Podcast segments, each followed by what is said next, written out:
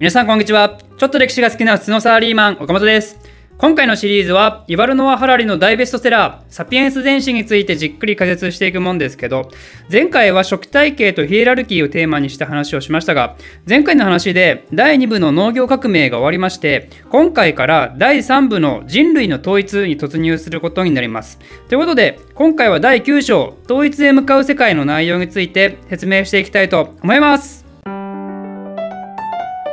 認知革命農業革命を経て人間社会が大きくなって複雑になっていく流れは前回話をしてますが人間社会が成立すると通常必ず登場してくるものがあります。それ何かというと文化です。文化に対する論争の中でかつてこういうものがありました。一つ一つの文化は永続性があり文化の外から刺激がない限り変化が起こらない。例えば世界から日本以外がある日突然消えてしまった時今日本人が共有している文化価値観や生活習慣っていうのは未来永劫変わらないのか？皆さんどう思いますか？これって考えるのはなかなか難しいですよね。だって日本の文化って古代から体育の影響を受けていて完全に下界の影響を受けなかったことなんてないですからね。社会学者の見解としては20世紀前半まではこのように考えていました。文化は普遍の本質を持っている。つまり外から刺激がなければ変わらないってことですね。なぜそう思ったのかというと、サモアやタスマニアといった外の世界から基本的に隔絶されてきた場所において、サモア人やタスマニア人っていうのは、大昔から同じ信念や価値観を持っているように見えるからだと。で、じゃあ現代の学者はどう考えてるかというと、やっぱ文化は変わると結論出してるんですね。つまり20世紀前半までの学者の考えは間違っていたと。外からの刺激がない中で、果たして何がドライブして自分たちの文化を変えることになるのか。そのキーワードとなるのは矛盾です。人間っていうのは物理学と違って絶対的な行動をしないんで矛盾する行動であったり不合理な行動を見ず知らずのうちによくやるんですね、まあ、行動経済学なんかを勉強するとそういうことがよくわかるんですけど例えばプロスペクト理論っていう有名なものがあるんですけど、まあ、すみませんちょっといきなり堅苦しいですがそんな内容難しくないんで簡単に説明しますとあなたに2つの選択肢があります。100%で100万もらえるか50%で200万もらえるかさあどっち？っていう時に、まあ、大半の人間が100%で100万選ぶんですよ。期待値としては同じ100万なのになぜ回答に差が出てしまうのか。それは人間が損失を嫌がるっていう心理を持ってるからなんですね。100万プラスでもらえるかもっていう気持ちよりも絶対にもらえる100万を失ったら嫌だなっていう気持ちは勝つわけですよ。これ仮に50%の方を250万とか期待値を多少上げても結果あんま変わんない気がしますね。まあ、このように人間っていうのは自分の判断を合理的に説明ができない動物なんでそんなのが作り上げる文化なんていうのも決して完璧でなく矛盾で満ち溢れてるわけですよ。例えば中世ヨーロッパでは貴族たちが持つ2つの信念がありました。1つはキリスト教的価値観。富や個人的な名誉なんかクソったれで暴力に対しては左の方を出し差し出してそのまま相手に殴らせろっていう、まあ、そういう非常につつましく生きることを美とする価値観ですね。でもう一つはというと騎士道名誉こそが人生。敵にやられたならやり返せ。恥を抱えて生きぬるなら死んだ方がマシだって感じの、まあ、少々血生臭いところもある価値観ですね。これ完全に矛盾してるわけですよ。一つの文化の中にあるのに。でまもう一つの例を挙げるとフランス革命以降の近現代社会。フランス革命では自由と平等を謳って絶対要請を打倒したわけですけど、まあ、でも冷静に考えると自由と平等って矛盾してるわけでしょ。人間がハイリスクを取ってハイリターンを得るのも自由。ハイリスクを取ってそのまま失敗して悲劇の道に行くのも自由。勝者はいい家に住みいい服を着て美味しい食事を常に食べられる。敗者はホームレスになって寒さと上に苦しみながら日々を過ごす。これって結果的に全然平等じゃないですよね。貧乏な家に生まれたらそもそもハイリスクを取ってチャレンジするチャンスすら得られない可能性があるわけで自由が行き過ぎると貧富の差が開きまくってとんでもないことになるわけですよ。それのどこが平等なんだと。ちなみにその状況を打開すべく自由から平等に全振りをした社会が共産主義国家ですね。実態とうまく理想としてはですねソ連は国民たちから自由を奪い政府主導のもと仕事を割り振って働かせそこで生まれた富は国民に平等に分配するっていうね、まあ、その代わり飢えや寒さに震えるリスクから解放され全員がそこそこの暮らしをしていけるっていう、まあ、そういう理想を追い求めたわけですけど、まあ、結果残念でしたってことで。で相変わらず資本主義社会にいる私たちも自由も平等もどちらも保障されてるとされる文化の中にいるわけでそこの割合をどうするかっていうのが政府が抱える大きな悩みとの種となるわけですね。平等を強めるなら増税が必要だろうし、まあ、でも反発は必至と。で自由を強めるならそのうちアメリカのような大暴動が起こるかもしれないリスクにいると。フランス革命以降の政治史っていうのは基本的にこの自由と平等っていう矛盾への挑戦なんですね。でこの自由と平等の矛盾構造は中世のキリスト教と騎士道の矛盾と本質的に同じなわけですよ。昔も今もサピエンスは矛盾を抱えながらその文化の中で生活をしていると。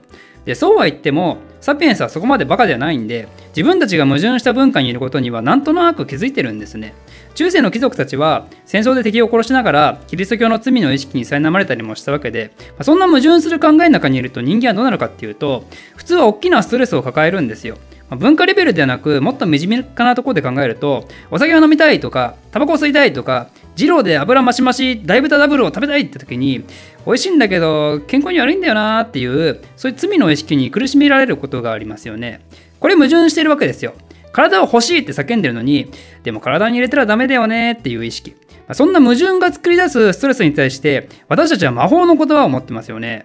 まあでも我慢は逆に体に良くないからなっていう。このように謎の考えを生み出して2つの間の矛盾を解決させてしまう能力が効果不効果サピエンスにあるんですよ。この能力のことを認知的不協和と言います。これも行動経済学でよく出る用語ですが、2つの矛盾の中にいるストレスから解放されるために意味不明な理屈で自分を納得させるっていう。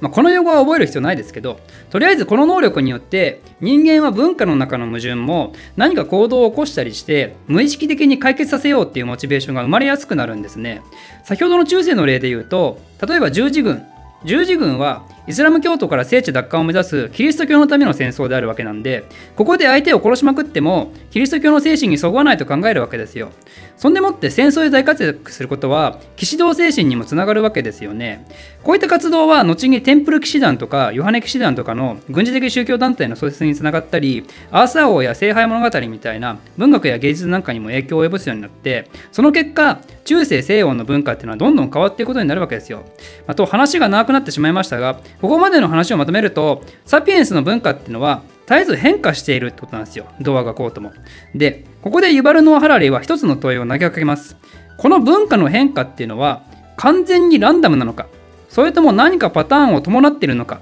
ちなみに止めようもない文化の変化のことをユバルノア・ハラリーは何と呼んでいましたかね？歴史ですね、これ。シャープ2で触れましたけど文化の変化イコール歴史なわけでつまりこの問いを言い換えると歴史っていうのはパターンがあるのかどうなのか